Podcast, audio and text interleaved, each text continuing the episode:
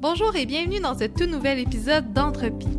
À travers ce podcast et mes réseaux sociaux, j'espère vous partager des connaissances scientifiques, mais également de vous présenter les êtres humains qui permettent de faire avancer la science.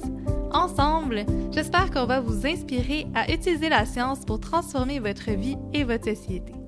Je m'appelle Catherine Simon-Paquette et je serai votre hôte pour ce podcast. Dans cet épisode, je reçois Marion Cossin, qui termine actuellement son doctorat en génie biomédical à l'Université de Montréal et à l'École polytechnique de Montréal.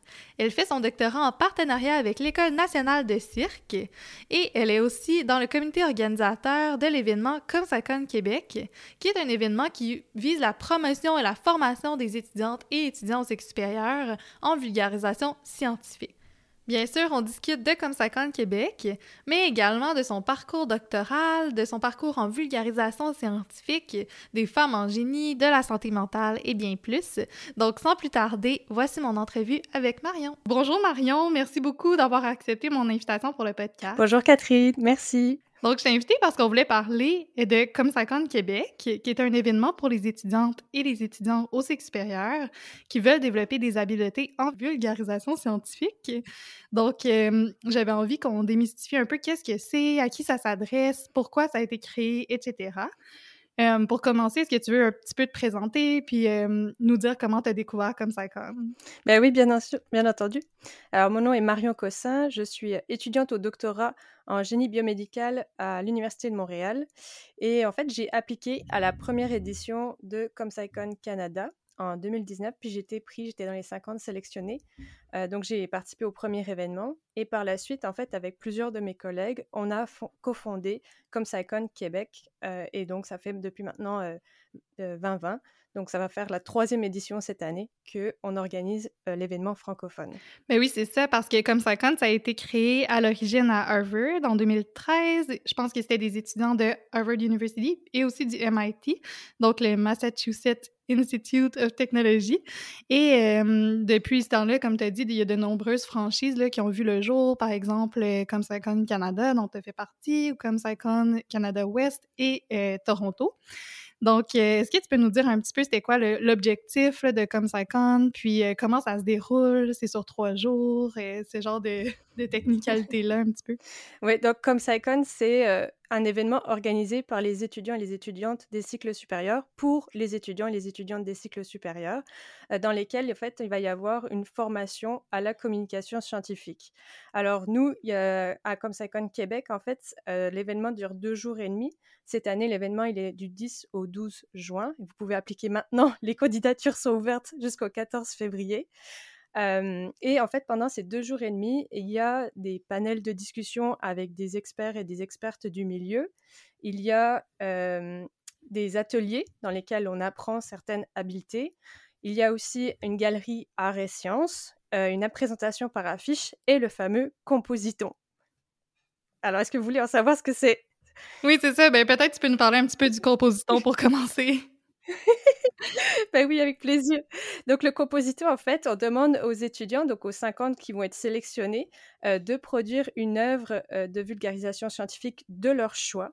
Et en fait, durant l'événement, il va y avoir une revue par les pairs, donc des experts et des expertes du milieu qui vont réviser leur œuvre et qui vont les aider, en fait, à l'améliorer. Et ensuite, on va les aider à publier euh, ce qu'ils ont, ce qu'ils ont produit. Donc, c'est un véritable, euh, un véritable entraînement. On s'essaye vraiment. Donc, c'est pour ça, c'est vraiment euh, super d'avoir une rétroaction en live et de pouvoir discuter avec des experts et des expertes. En plus de tous les ateliers que j'ai parlé, il y a aussi beaucoup de réseautage en fait. Donc, vous, connaissez entre les étudiants et les étudiantes qui sont sélectionnés, il y a le comité organisateur, bien entendu, mais en plus de ça, on invite plein d'experts, d'experts du milieu, que ce soit du journaliste scientifique, que des professeurs, que des, personnes qui vont éditer, que vraiment, ça, on est dans tous les milieux euh, on essaie de couvrir le plus large possible. Ouais, c'est ça. Il y a comme plein de questions euh, qui me viennent en tête, là, des, questions potentielles des auditeurs. Là. Par exemple, le compositon, je pense que c'est intéressant que ça soit sous plusieurs formats. Donc, euh, dans le fond, les personnes peuvent soumettre un texte, une bande dessinée, un balado ou une vidéo. c'est ça, je pense que c'est intéressant de voir aussi qu'il y a des invités qui vont donner du feedback sur ces différents médias-là, puis c'est des invités qui sont spécialisés là-dedans. Exactement, parce qu'on veut vraiment avoir la meilleure rétroaction possible. Donc, on va cibler, en fait, selon les formats, bah, la meilleure personne qui va pouvoir leur répondre. Mais toi, Catherine, il me semble que tu as aussi fait partie de, de Comme euh, ton compositon, tu l'avais fait sous quel format? c'est une bonne question. Je pense que moi, je l'avais fait sous format de texte. Puis après, je l'ai publié dans le blog de l'Association canadienne de psychologie positive. Donc, je pense que c'est vraiment pertinent aussi de, de savoir qu'on peut publier nos compositons après, puis qu'il y en a beaucoup qui l'ont fait. Là. Je pense qu'il y a même euh, Anaïs l'an dernier qui l'a publié dans Québec Science, si je me trompe pas. Oui, et Chloé aussi euh, dans la conversation.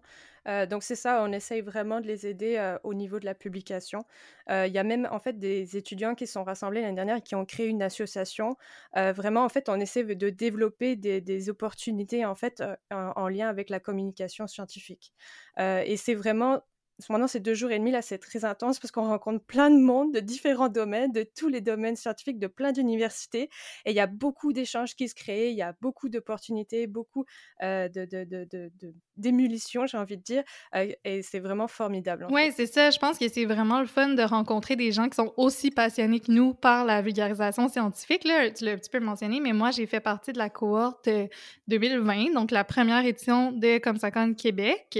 Et depuis ce temps-là, il y a beaucoup de personnes que j'ai rencontrées à Comsacon avec qui je collabore, qui sont venues sur mon podcast. Et euh, je pense que ça, c'est vraiment très riche parce que souvent, les étudiants supérieurs qui commencent en vulgarisation ne savent pas trop euh, vers qui se tourner à qui demander des conseils et tout. Donc, euh, je pense que c'est intéressant de penser à ça parce que euh, je pense à plein d'affaires en même temps, mais entre autres que les étudiants experts, on est tellement occupés en général que pour plusieurs personnes, c'est de prendre deux jours et demi de congé, si on peut dire. Euh, ça peut être un petit peu intimidant, puis on peut se demander si ça vaut la peine.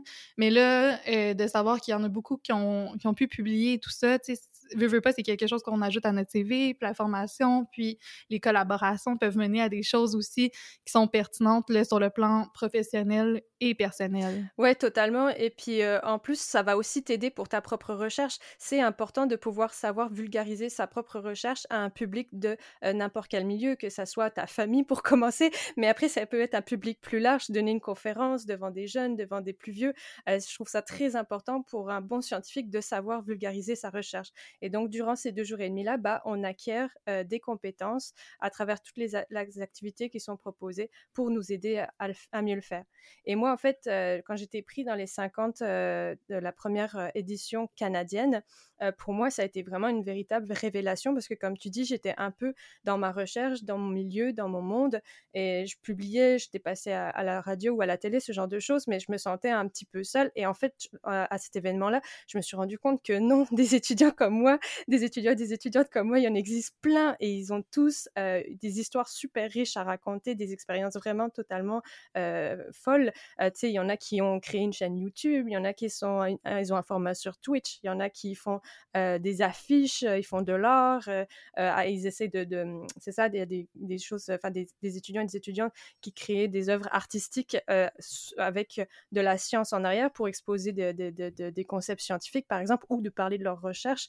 Donc tout ça, c'est très, très riche. Ouais, c'est ça. Puis euh, c'est vrai que la vulgarisation scientifique, ça nous permet de vraiment exploiter notre créativité. Tantôt, j'écoutais euh, un podcast sur TikTok, puis là, je me disais, ah, tu sais, c'est fou, là, ça, commence, il y a de plus en plus de vulgarisateurs sur TikTok, de créer des vidéos qui sont originales, qui sont catchy, qui vont mm-hmm.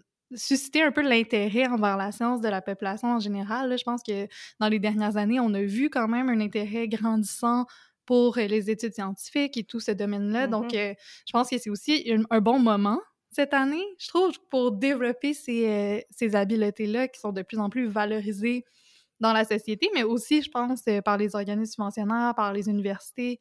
ça fait partie un peu de notre rôle, comme tu as dit, de, de, redonner à la communauté. Donc, c'est une bonne façon de le faire. En t'entendant parler, tu mentionnais qu'il y avait 50 personnes sélectionner. Puis, est-ce que tu peux parler un petit peu du, processus de sélection, donc euh, comment les gens postulent pour le congrès et tout ça? Oui, donc c'est une compétition. Euh, en fait, euh, il y a un formulaire à remplir en ligne qui est très simple. Il y a seulement trois questions. Donc la première, c'est de, de décrire ses expériences en vulgarisation scientifique. La deuxième, c'est de parler de sa recherche comme si on avait un public devant soi qui était non scientifique. Et la troisième, c'est de parler en quoi, comme Saikon, va les aider à atteindre leur but en communication scientifique. Donc, c'est très simple, c'est très rapide. et à partir de là, en fait, il y a une sélection. Donc, c'est une compétition. On va sélectionner 50 candidats sur toutes les candidatures qu'on a euh, qu'on reçoit. Donc l'année dernière, on avait 125 personnes. Euh, il y a deux ans, c'était 150. Là, cette année, on commence à avoir déjà beaucoup de candidatures. Donc je pense qu'on va avoir un petit peu plus de monde encore. Euh, mais c'est ça. En ce moment, c'est le temps d'appliquer. Si vous êtes intéressé, go, go, go. Vous pouvez aller sur notre site comme Saicon Québec. vous pouvez retrouver le formulaire à partir de là, puis remplir les trois questions qui sont demandées. Oui, c'est ça. Je vais mettre le lien dans la bio et aussi sur euh, nos réseaux sociaux. Là. Mais, euh, est-ce que tu aurais des conseils, mettons, pour quelqu'un qui voudrait vraiment participer? Qu'est-ce que vous recherchez, par exemple, euh, quand vous regardez les différentes candidatures? c'est une très bonne question. Ben, c'est sûr qu'on va prendre quand même des gens expérimentés, mais pas que, j'ai envie de dire. Genre les gens qui sont vraiment très motivés et qui ont une petite expérience, il y a quand même moyen de se démarquer parce qu'on veut autant des personnes qui sont très expérimentées, mais on cherche vraiment à, à établir un réseau. donc, il faut aussi aider ceux qui commencent. Donc vraiment, il faut pas avoir peur de se dire oh mon dieu, j'ai fait qu'une publication, etc. Vous pouvez quand même vous essayer à la sélection. Euh, ensuite de ça, on essaie d'avoir de représenter tout le monde, donc toutes les universités euh, québécoises. Euh, on essaie d'avoir des étudiants et des étudiantes de toutes les universités. Et bah, c'est ça. Après, bah, c'est d'essayer de répondre au mieux aux trois questions. J'ai envie de dire, ça reste quand même une compétition. Ouais, puis je me demande, en fait, si on pourrait donner des exemples de vulgarisation scientifique. Donc, qu'est-ce qui compte comme de l'expérience? On pourrait dire écrire dans un blog? Est-ce que, par exemple, faire de la vulgarisation sur les réseaux sociaux? Comme, qu'est-ce que les gens pourraient mettre de l'avant auquel ils n'ont peut-être pas pensé vraiment? Ah oui, un blog, tout à fait. Euh, organiser des événements. Euh, par exemple, si vous organisez des conférences euh, dans des bars, par avec, avec votre laboratoire. si vous faites des présentations de posters, pareil, plutôt à viser grand public. Si vous faites des activités pour enfants. Moi, je sais que je fais ça aussi. Je développe des ateliers scientifiques pour enfants. Donc, je, vais dans les écoles. donc, en fait, vraiment, on accepte tous les formats, toute expérience, vraiment. donc, allez-y là.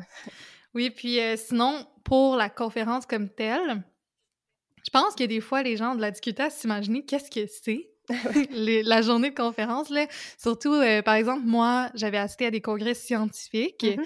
donc euh, je savais comme pas vraiment à quoi m'attendre. Je m'attendais à ce que ça soit une journée complète où on écoute des gens parler de la ah. théorie un petit peu, de la vulgarisation. honnêtement, quand je suis arrivée ou quand j'ai assisté, parce que là, c'était en, virtuel, mm-hmm. Mmh, j'ai vraiment été agréablement surprise et c'était pas du tout à ce, à quoi je m'attendais. C'était beaucoup plus dynamique, mmh il y avait des ateliers, tu sais, les gens participent vraiment, là, les gens sont super motivés, comme dans le chat, euh, euh, tout le monde était super euh, actif. Mmh je sais pas, est-ce que tu as comme quelque chose comme ça que tu aimerais mentionner sur le déroulement de l'événement? Ah oui, totalement. Donc ça, il va y avoir des ateliers pratiques où là, vraiment, on demande aux étudiants et étudiantes de pratiquer, donc selon le le, thème de l'atelier, ça va être différent, mais c'est par exemple de, euh, de créer une vidéo, bah là, on va avoir des exercices pratiques durant la séance où on va devoir euh, avoir des exercices. Euh, ensuite, on a les panels de discussion. Donc là, c'est sûr, c'est un petit peu plus passif, mais à la fin, il y a toujours un temps pour les questions et n'importe qui peut poser des questions à notre panel d'experts et expertes qu'on aura invités. ensuite, le compositon, donc là, c'est très... là, on s'implique vraiment parce qu'il y a une rétroaction directe avec l'expert et l'experte. Donc, on parle pendant une heure et demie avec cette personne-là, où là, on peut lui poser toutes les questions. Ça peut même aller au-delà du compositon sur les carrières en vulgarisation scientifique, comment c'est valorisé, par exemple, comme tu disais, dans la recherche. En fait, on peut vraiment poser toutes sortes de questions. Comment on veut, par exemple, une des questions, comment on peut publier un article dans, dans un journal? De vulgarisation scientifique, vraiment toutes les questions sont les bienvenues. Ensuite, l'expo Arts et Sciences, donc en fait là, c'est tous les étudiants qui vont, euh, s'ils le veulent, ça c'est facultatif, mais amener euh, une œuvre artistique qui parle de science euh, de leur choix. Donc on a eu vraiment, dans les dernières années, on a eu tous les formats, que ça soit une musique avec les paroles qui parlent de son doctorat, un tatouage d'une molécule chimique que la personne a découverte. vous voyez ce genre d'exemple, là, c'est très stimulant à voir. Et en fait, on a comme une sorte de où on va voir chaque personne avec chaque œuvre. Et on a aussi une présentation de poster où là, c'est une présentation de poster, mais pas scientifique. On demande euh, aux étudiants et étudiantes de présenter euh, une initiative qu'ils ont eu fait en, vulgarisation scientifique. Donc, comme par exemple, si vous avez un blog, si vous avez un compte Instagram, si vous avez une chaîne YouTube, bah, vous pouvez parler de ça dans la présentation de poster. Donc, oui, comme tu dis, c'est pas du tout passif. On n'est pas là juste à écouter pendant deux jours et demi. Et en plus de ça, on a des, activités de réseautage, donc tous les soirs, tous les midis, au petit. Ça commence dès le petit déjeuner, donc vraiment, c'est sans cesse. Et il y a aussi un point super important que j'ai oublié de mentionner par rapport à cet événement-là, c'est qu'il est gratuit pour tous les étudiants. C'est sûr que les années précédentes, euh, bah, l'événement était en ligne hein, du fait de la Covid. Cette année, on va tout faire pour le faire en présentiel. On va le faire normalement à Montréal, mais pour les étudiants et les étudiantes qui viendraient de l'extérieur, tout est payé, donc le logement, euh, la nourriture et le transport.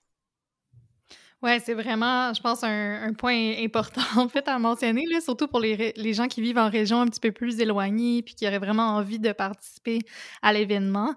Euh, tantôt, j'étais en train de regarder vite vite parce que je l'ai qu'on mentionne quand même euh, le genre d'invités qui sont là euh, à ComSciCon. Moi, ça m'a beaucoup impressionné aussi là, la qualité des intervenants, les panels et tout. C'est vraiment comme la seule occasion dans ma vie, en tout cas, que j'aurais eu de pouvoir vraiment interagir avec ces personnes-là qui sont somme très connues mmh dans le milieu. On a eu, par exemple, dans mon année, il y avait Viviane de Syllabus. Euh, l'année dernière, il y avait Lorraine Smag, des, euh, des brouillards, puis de l'Association des communicateurs scientifiques. Oui, c'est ça. Oui.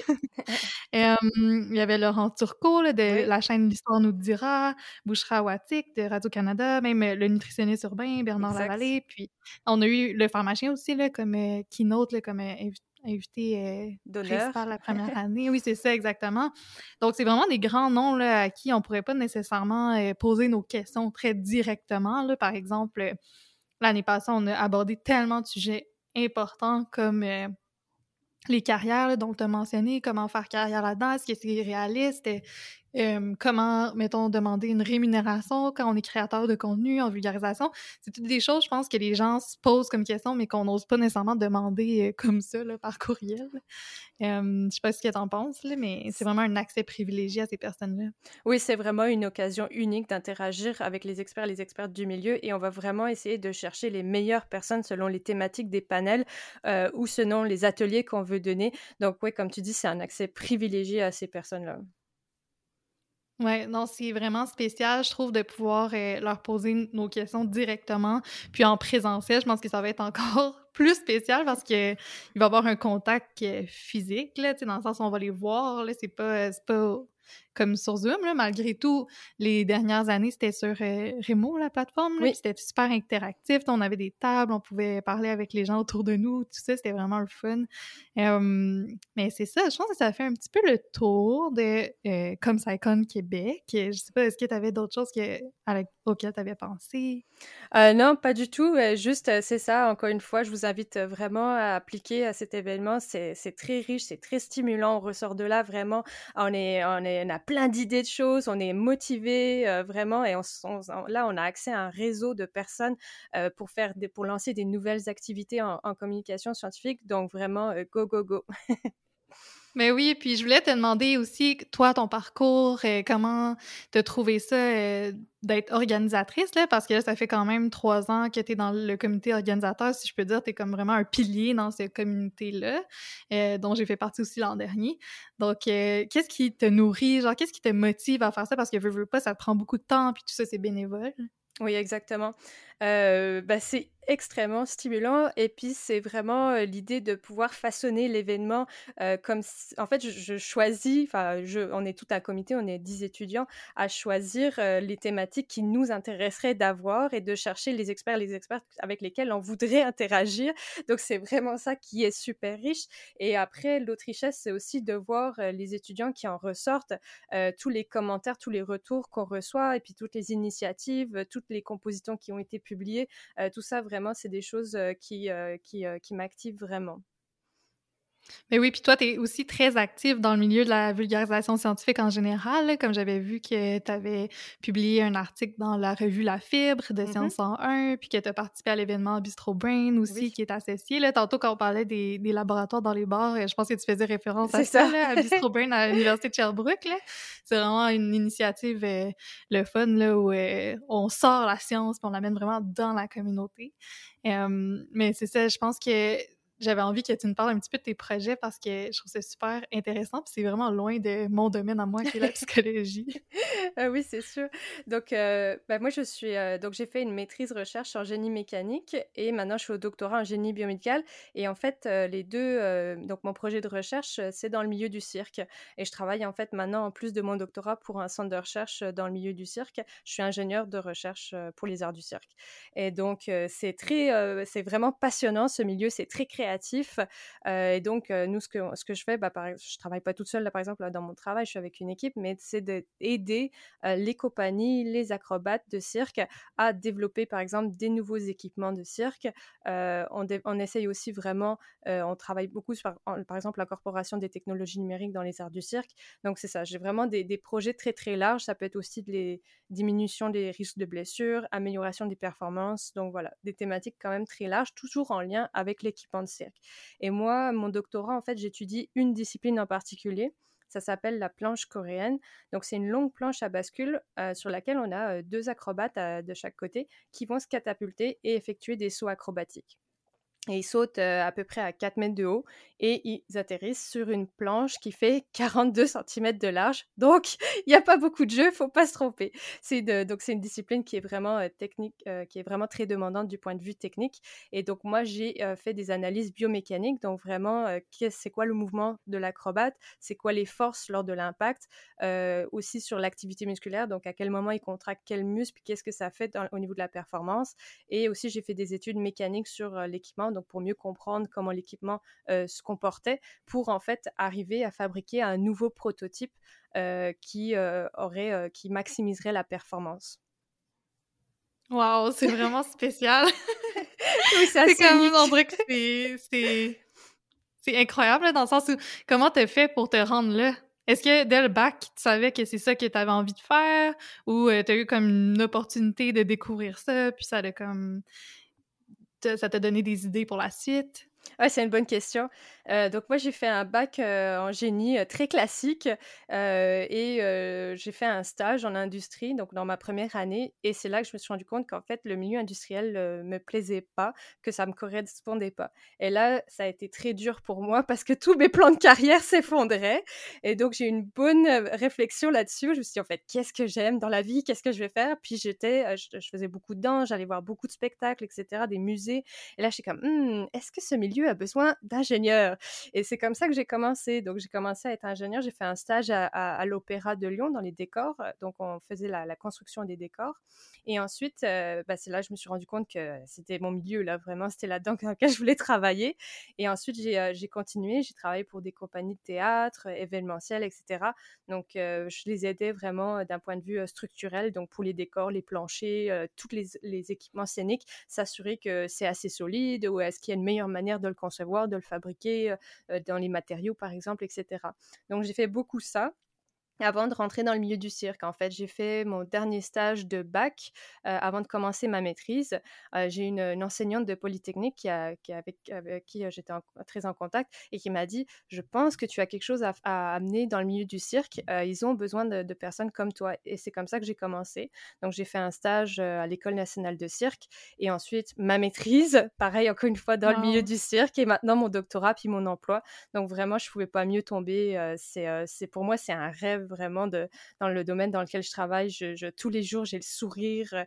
Euh, vraiment, tout le, tous les projets sur lesquels je travaille sont super euh, excitants pour moi. Là, vraiment, c'est vraiment génial. Et, et, ça me donne beaucoup d'espoir dans le sens que c'est pas parce qu'on est cantonné, par exemple, au milieu scientifique euh, qu'on ne peut pas appliquer ces connaissances-là à d'autres domaines. Et en fait, il y a beaucoup de richesses à avoir des domaines hybrides, je dirais, un peu, qui vont avoir, qui vont être associés à différents domaines où vraiment on va pouvoir essayer de, prendre le, maximum euh, de ces différents domaines pour arriver à quelque chose d'encore mieux, d'encore plus beau, d'encore plus excitant.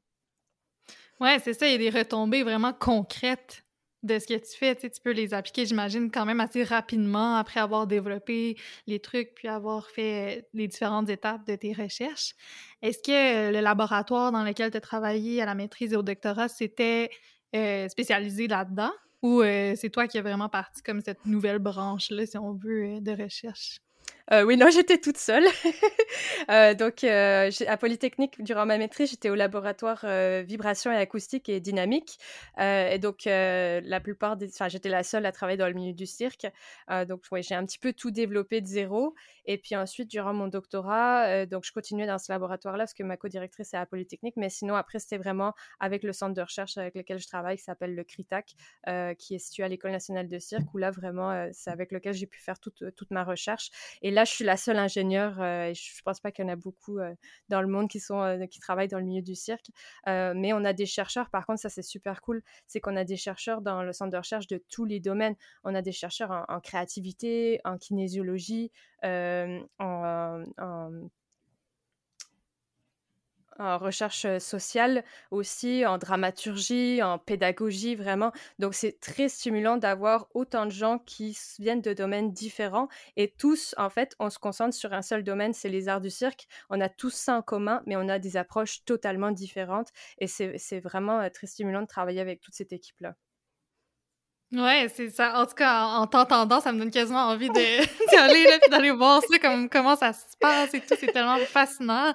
Euh, mais c'est ça, mettons qu'il y a des personnes au bac qui nous écoutent ou même avant ça, tu sais, qui aimeraient ça se diriger dans ce domaine-là.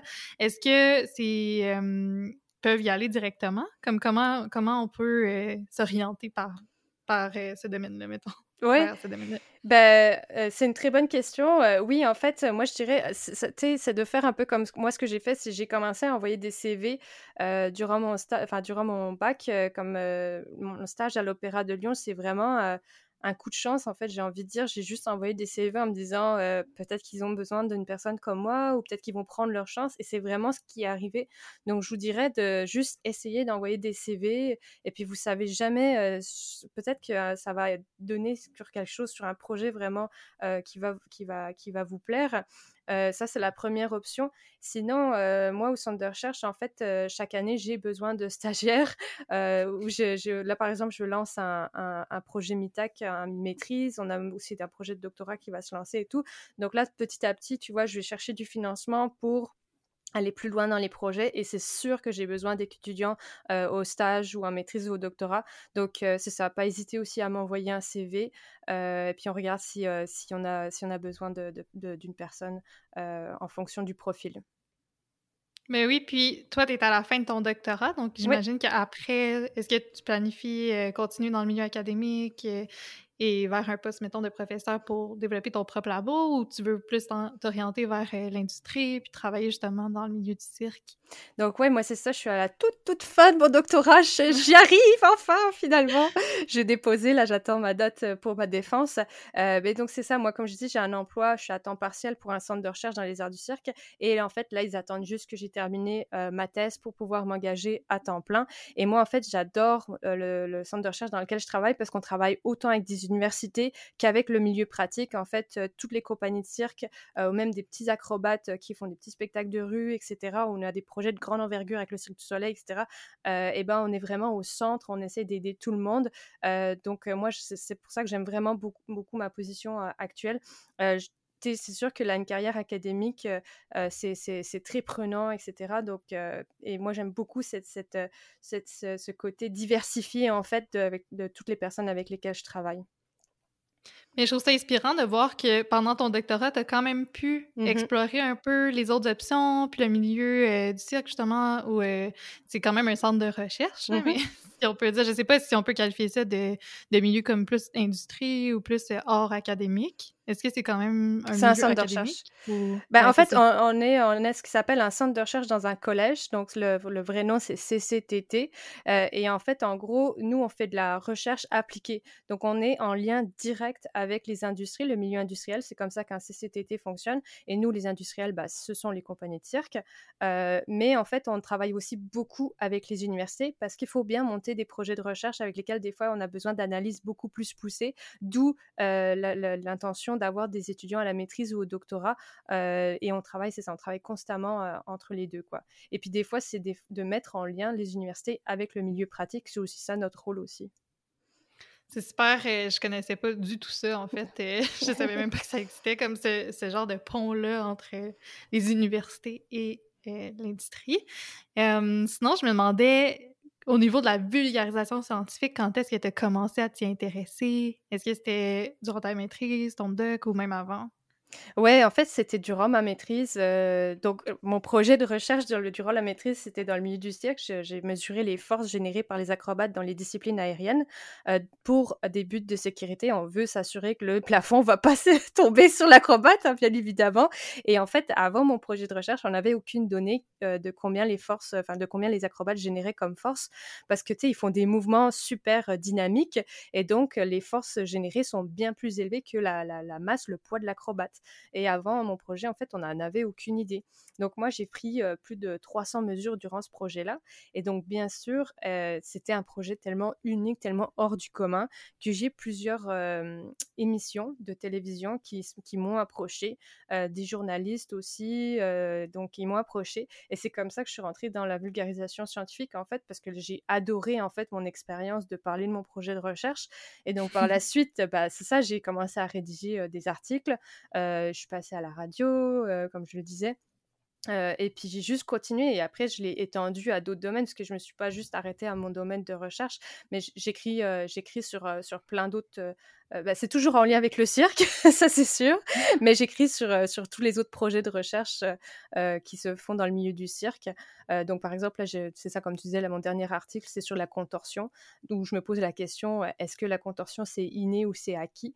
Donc voilà, c'est ce genre de questions que je me pose et je me dis, «Hum, ça a l'air intéressant, donc je regarde ce qu'il y a dans la littérature scientifique, puis là je me dis, il oh, faut que tout le monde sache ça. Donc j'essaie de trouver un médium pour pouvoir bah, m'exprimer là-dedans. Donc ça peut être, c'est ça, un article, un article de vulgarisation, c'est plutôt, ça, plutôt de l'écrit, mais ça peut être aussi dans d'autres formats. Je m'essaye aussi à d'autres formats. Puis au début, quand tu as commencé durant ta maîtrise à recevoir des invitations, puis à participer à des émissions de télévision ou de radio, comment tu as vécu ça? Est-ce que tout de suite tu t'es senti en confiance ou euh, tu sentais que tu Je sais pas, parce que souvent j'entends des gens qui se disent comme Ah, je me sens imposteur, je sais pas par où commencer et tout. Là, toi, tu as été comme un peu catapulté dans ce milieu-là. comment tu as vécu ça? Bah, sincèrement, euh, c'était, euh, c'est sûr que ça peut effrayer. Euh, je, me suis énormément préparée, en fait. je m'étais fait des, fiches de questions qu'on pouvait me poser, puis avec des, réponses, tu bah, pas toutes faites, quoi, mais genre des éléments de réponse. et bon, après, tu sais, dans l'émission, ce qui était bien avec l'émission de télévision, c'est qu'ils enregistrent pendant longtemps puis ils prennent ce que certains bouts. Donc oui, il y a des certains bouts que j'ai dû recommencer quelques fois. Il y a eu, il y a eu un passage sur le, mon premier, euh, c'était à l'émission découverte et il fallait que je marche avec l'acrobate pour mettre mon équipement de mesure. Et en fait, ils m'ont dit non mais tu marches comme un robot. Là, ça fait pas du tout naturel. Donc euh, oh oui, oui, c'est ça. Euh, bah, ça peut arriver, voilà. Mais je t'avouerai que maintenant qu'avec toutes les comment dire les ressources qui existent et là au Québec, ça commence vraiment à se former. Là, il y a plus plusieurs ressources, c'est que ça soit comme euh, on parlait de, Syllabus, euh, qui a une chaîne secondaire dans laquelle elle, elle, donne plein de conseils pour se lancer dans la vulgarisation scientifique, où il y a d'autres sites, par exemple, je pense à Raccourci, ou à d'autres ressources comme ça qui aident vraiment à justement à, que ça soit par exemple à comment répondre à un journaliste ou euh, c'est quoi les, les, bonnes questions ou les bonnes choses à se poser avant de d'écrire euh, un article scientifique enfin un article de vulgarisation etc et ben en fait euh, ça m'aurait beaucoup aidé à l'époque si j'avais vu si j'avais lu si j'avais regardé tout ça avant. Moi j'ai ça j'étais un peu catapultée là-dedans.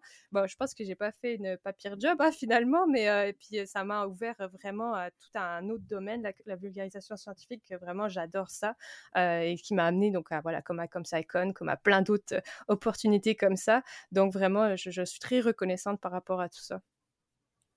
Mais oui, puis euh, comment tu as fait pour concilier ton intérêt envers la vulgarisation scientifique et ben, ton emploi et ton doctorat et tout ça en même temps? Est-ce que c'est bien perçu aussi par ton groupe de recherche de faire de la vulgarisation grand public? Ah oui, en fait, j'ai énormément de chance parce qu'au centre de recherche dans lequel je travaille, euh, c'est très axé là-dessus, sur la formation et l'information. Donc, en gros, c'est vraiment très valorisé. Euh, comme euh, là, en fait, mon dernier projet, c'est de faire des ateliers scientifiques pour enfants. Donc, je vais dans les classes et j'ai des petites maquettes interactives, etc. Donc, toujours, pareil, je prends toujours comme thème le cirque et je démontre des aspects, des, comment dire, des concepts scientifiques à travers le, le cirque. Donc, par exemple, mon premier atelier, c'est, je parle du funambule. J'étais comme, comment il fait pour tenir debout? Et là, on rentre dans tout ce qui est équilibre, centre de masse, etc. Donc, euh, c'est ça, j'ai toujours ma porte d'entrée qui est le milieu du cirque, mais après, on arrive sur des concepts scientifiques vraiment euh, et en fait, tout ça, c'est valorisé. Donc, j'ai énormément de chance de, ce point de vue-là. Après, dans le, par rapport à mon doctorat et ma maîtrise, je, je, pareil, je suis très chanceuse d'avoir des directeurs de recherche qui sont très ouverts à ça et qui en font eux-mêmes. et de plus en plus, maintenant, les organismes de fonds comme les FRQ, ils ils valorisent de plus en plus ce genre d'initiative où maintenant, en fait, dans leurs critères de sélection, par exemple, quand on applique à des demandes de subvention, eh ben, toutes les activités de vulgarisation sont notées au même titre que euh, les articles scientifiques. Et moi, je, trouve ça très important. Comme oui, publier aussi des articles scientifiques, c'est très important, mais pour moi, la vulgarisation scientifique, c'est aussi très important. Euh, je trouve que c'est très important pour le public de savoir ce qu'on fait en recherche, euh, parce qu'il y a tellement de super bonnes recherches qui se fait au Québec. C'est comme moi, je suis, je suis passionnée par mon domaine, par le milieu du cirque, la recherche de parce que je pourrais en parler tout, des heures, mais il y a vraiment d'autres domaines super passionnants. On a des chercheurs qui sont et des chercheuses qui sont super compétents euh, et euh, auquel on devrait vraiment euh, mettre plus de lumière. Mais je pense que tu mentionnes aussi que le cirque, c'est quelque chose qui intéresse tout le monde et c'est sûr mm-hmm. que les enfants doivent trouver ça super fascinant oui, et ça. accrocheur là, comme sujet.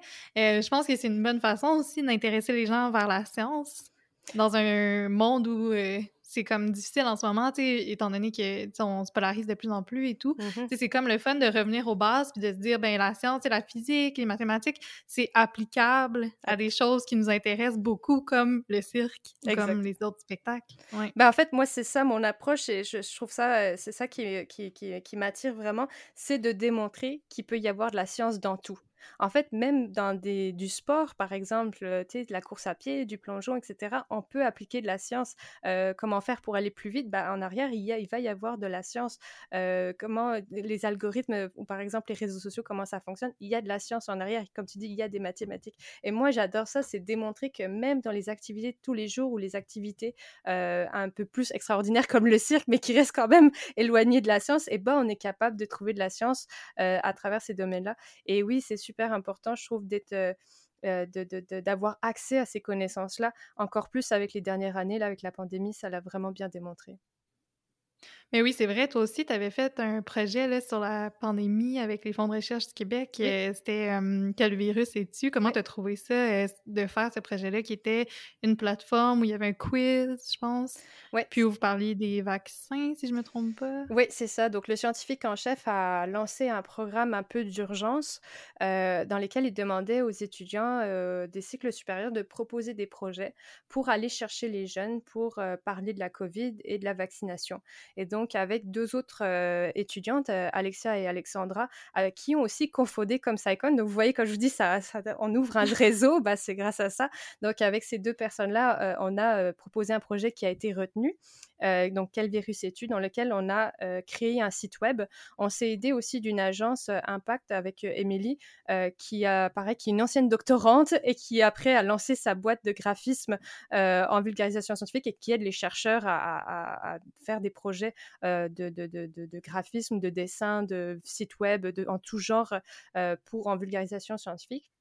Et donc, on a créé cette plateforme sur laquelle on a un petit quiz interactif sur lequel, à la fin, en fait, vous avez un avatar qui est censé vous représenter. En fait, représenter votre, votre, sentiment par rapport à la COVID. Et en fait, après, ça nous amène à des fiches scientifiques qui ont été rédigées par des experts et des expertes en termes de la vaccination. Mais aussi, on a été très large. Par exemple, on parle du stress, on parle des fake news. On a été aussi un petit peu plus loin que tout simplement la vaccination. Parce que la pandémie touche a touché tellement de sphères différentes et on a eu un énorme succès. En fait, on a eu, je me rappelle plus des derniers chiffres, mais on a eu 200 000 personnes qui ont visité notre site web. donc vraiment, ça a été une expérience très très riche, très intense parce que étant donné l'urgence de la pandémie, il a fallu créer ça très rapidement. donc ça a été ça a été très intense cet été en fait. Oui, puis dans le fond, à la fin de mes épisodes de podcast, je demande toujours à mes, à mes invités comment ils font pour prendre soin de leur santé mentale. Puis là, on dirait que ça tombe vraiment bien avec ce que tu viens de dire, les projets super intenses, puis de faire plein de choses en même temps. Tu sais, comment tu fais pour garder un équilibre? Euh, je sais que tu fais de la danse, je pense, donc ça, ça doit être quand même euh, aidant.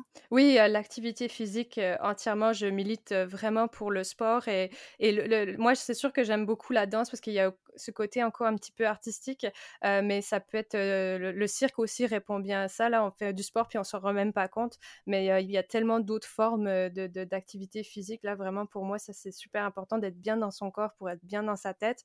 comment je prends soin de moi? Je dirais je, le sommeil, très important. Il faut absolument mes 8 mmh heures et je, vraiment, je fais jamais l'impasse là-dessus. Bien manger aussi prendre du temps pour moi si j'ai besoin aussi des fois. Ça fait du bien de s'arrêter, lire un, livre, prendre un bain, ça peut être ce genre de petites activités, prendre soin de soi. Voilà.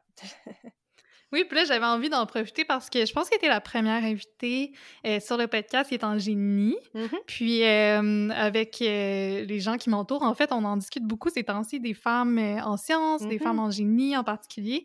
Puis je voulais savoir, toi, comment tu as vécu ça d'aller à la Polytechnique, de faire mm-hmm. baccalauréat, maîtrise, doctorat en génie en étant une femme, dans le fond? Ouais. Vraiment, j'ai été très bien, je me suis très bien sentie en fait durant toute ma scolarité. En fait, il y a seulement quand j'ai commencé mon bac en génie en France, il y a eu plusieurs garçons qui étaient un peu euh, contre, euh, je sais pas, j'allais dire contre les femmes, mais c'est peut-être pas ça la bonne raison, là, je saurais pas dire. Mais en gros, il y, en a un qui m'a dit clairement euh, Je pense que t'as pas ta place ici, tu, devrais, tu devrais pas être ici. Et ben, moi, je peux dire que ça m'a boosté, puis j'étais comme Tu vas voir, je vais te démontrer que oui, j'ai ma place, puis que je suis bonne en maths, puis que je suis bonne en sciences, puis ça m'a ça, m'a challengé. mais à part, en fait, cette, ça, ça m'a jamais trop affecté. et en fait, de, de plus en plus, bah, je milite beaucoup en fait pour les femmes en sciences. J'ai fait beaucoup d'activités pour promouvoir les femmes en sciences, que ça soit euh, avec l'ETS, avec Poly, avec d'autres initiatives aussi. J'étais sélectionnée par SEEDS Team pour faire partie de, de, faire un, je, pour être rôle modèle auprès des, des, femmes donc vraiment, j'essaie de faire beaucoup d'activités dans ce sens-là. Et ça, ça, je ne sais pas si c'est vraiment en lien, s'il y a une conséquence directe de toutes ces activités-là, mais il y a de plus en plus de femmes euh, qui font en génie. En fait, on a un quota qui est de 30% et qui est atteint en fait déjà à Polytechnique et de l'OIQ lors des ingénieurs dans lequel je fais partie. Je fais aussi beaucoup d'activités avec eux. je fais des, des midi-causeries avec des jeunes au cégep ou au secondaire pour justement démystifier ce que c'est une femme en génie. Et pareil, ils ont cet objectif d'avoir 30% de femmes chez, chez, les ingénieurs. donc c'est ça. Mais sinon, moi, à Polytechnique, vraiment, je continue, j'enseigne aussi là-bas je suis toujours en lien forcément avec Polytechnique. vraiment, moi, ça se passe très bien. J'adore l'ambiance, ça soit autant avec les garçons que les, les filles. Vraiment, ça se passe, ça s'est très très bien passé. Il y a beaucoup d'ouverture, donc non, vraiment, c'est ça. Maintenant, il n'y a plus vraiment cette peur de d'être, d'avoir des remarques négatives ou sexistes ou d'avoir, euh, je sais pas, du conflit ou, autre. Y a, ça n'a pas sa place, ça a plus sa place en fait aujourd'hui. donc c'est vraiment très sécuritaire et on essaie de plus en plus de rendre ça bah, et puis démontrer aussi que les femmes, elles ont beaucoup à apporter en fait dans ce milieu-là. Moi, je, trouve que mmh les femmes, euh, que ce soit en gestion ou en sciences, elles ont une approche qui, euh, qui peut être euh, différente, qui peut être justement, qui peut apporter vraiment, qui peut être un atout et qui peut être un complément à, à, ce, à, ce, que, à ce qui existe déjà en fait. Mais oui, absolument. Puis, c'est de se de ne pas inclure les femmes dans ces milieux-là, ça a des coûts importants, en fait, oui. comme tu mentionnes. Je pense que c'est vraiment le fun aussi qu'on soit dans une époque où on a vraiment le désir, je pense, collectif de de favoriser l'inclusion des femmes et d'autres communautés aussi qui sont plus marginalisées et moins représentées dans ces domaines-là. Totalement. Euh, je pense que c'est super le fun de voir ça puis de constater un changement parce qu'on en a quand même beaucoup entendu parler, mais peut-être qu'on est biaisé étant donné que nous-mêmes on est en sciences, là, mais je pense que c'est vraiment quelque chose qui est important de mentionner qu'on fait du progrès de ce côté-là. Oui, totalement. Et en fait, euh, comme tu parlais, on essaie de plus en plus maintenant aussi à les femmes, c'est la première étape et maintenant, c'est les autres groupes minoritaires. et pour moi, vraiment, une équipe diversifiée, c'est une équipe tellement riche, tellement plus créative, qui amène dans d'autres directions. Donc, pareil aussi, je, ça, ça, me, ça, me, tient vraiment beaucoup à cœur. Mais oui, donc je voulais vraiment te remercier d'avoir participé au podcast. C'était vraiment chouette. J'invite en fait les auditeurs à peut-être te contacter s'ils ont d'autres questions ou à me contacter puis je vais relayer les questions. Là, je suis que ça va susciter beaucoup d'intérêt de leur part. S'ils veulent te trouver, où est-ce qu'on peut te, te voir? Alors oui, bah, j'ai un site web marioncossin.com. Euh, sinon, euh, euh, oui, passer par, par toi, tu as mon contact, ils peuvent me contacter directement. Et merci beaucoup pour l'invitation, ça m'a fait vraiment plaisir d'être là avec toi ce soir et de parler de ComSciCon Québec. Merci à toi. Pour terminer l'épisode, j'aimerais vous remercier d'être à l'écoute et remercier chaleureusement mon invité Marion Cossin. Je vous invite à en apprendre plus sur le ComSciCon Québec au comsciconqc.com ou sur les réseaux sociaux, sur Instagram, Facebook, Twitter, etc. Si vous êtes présentement étudiante ou étudiant au cycle supérieur au Québec, je vous invite à postuler, à poser votre candidature. Euh, vous avez jusqu'au 14 février 2022 pour le faire.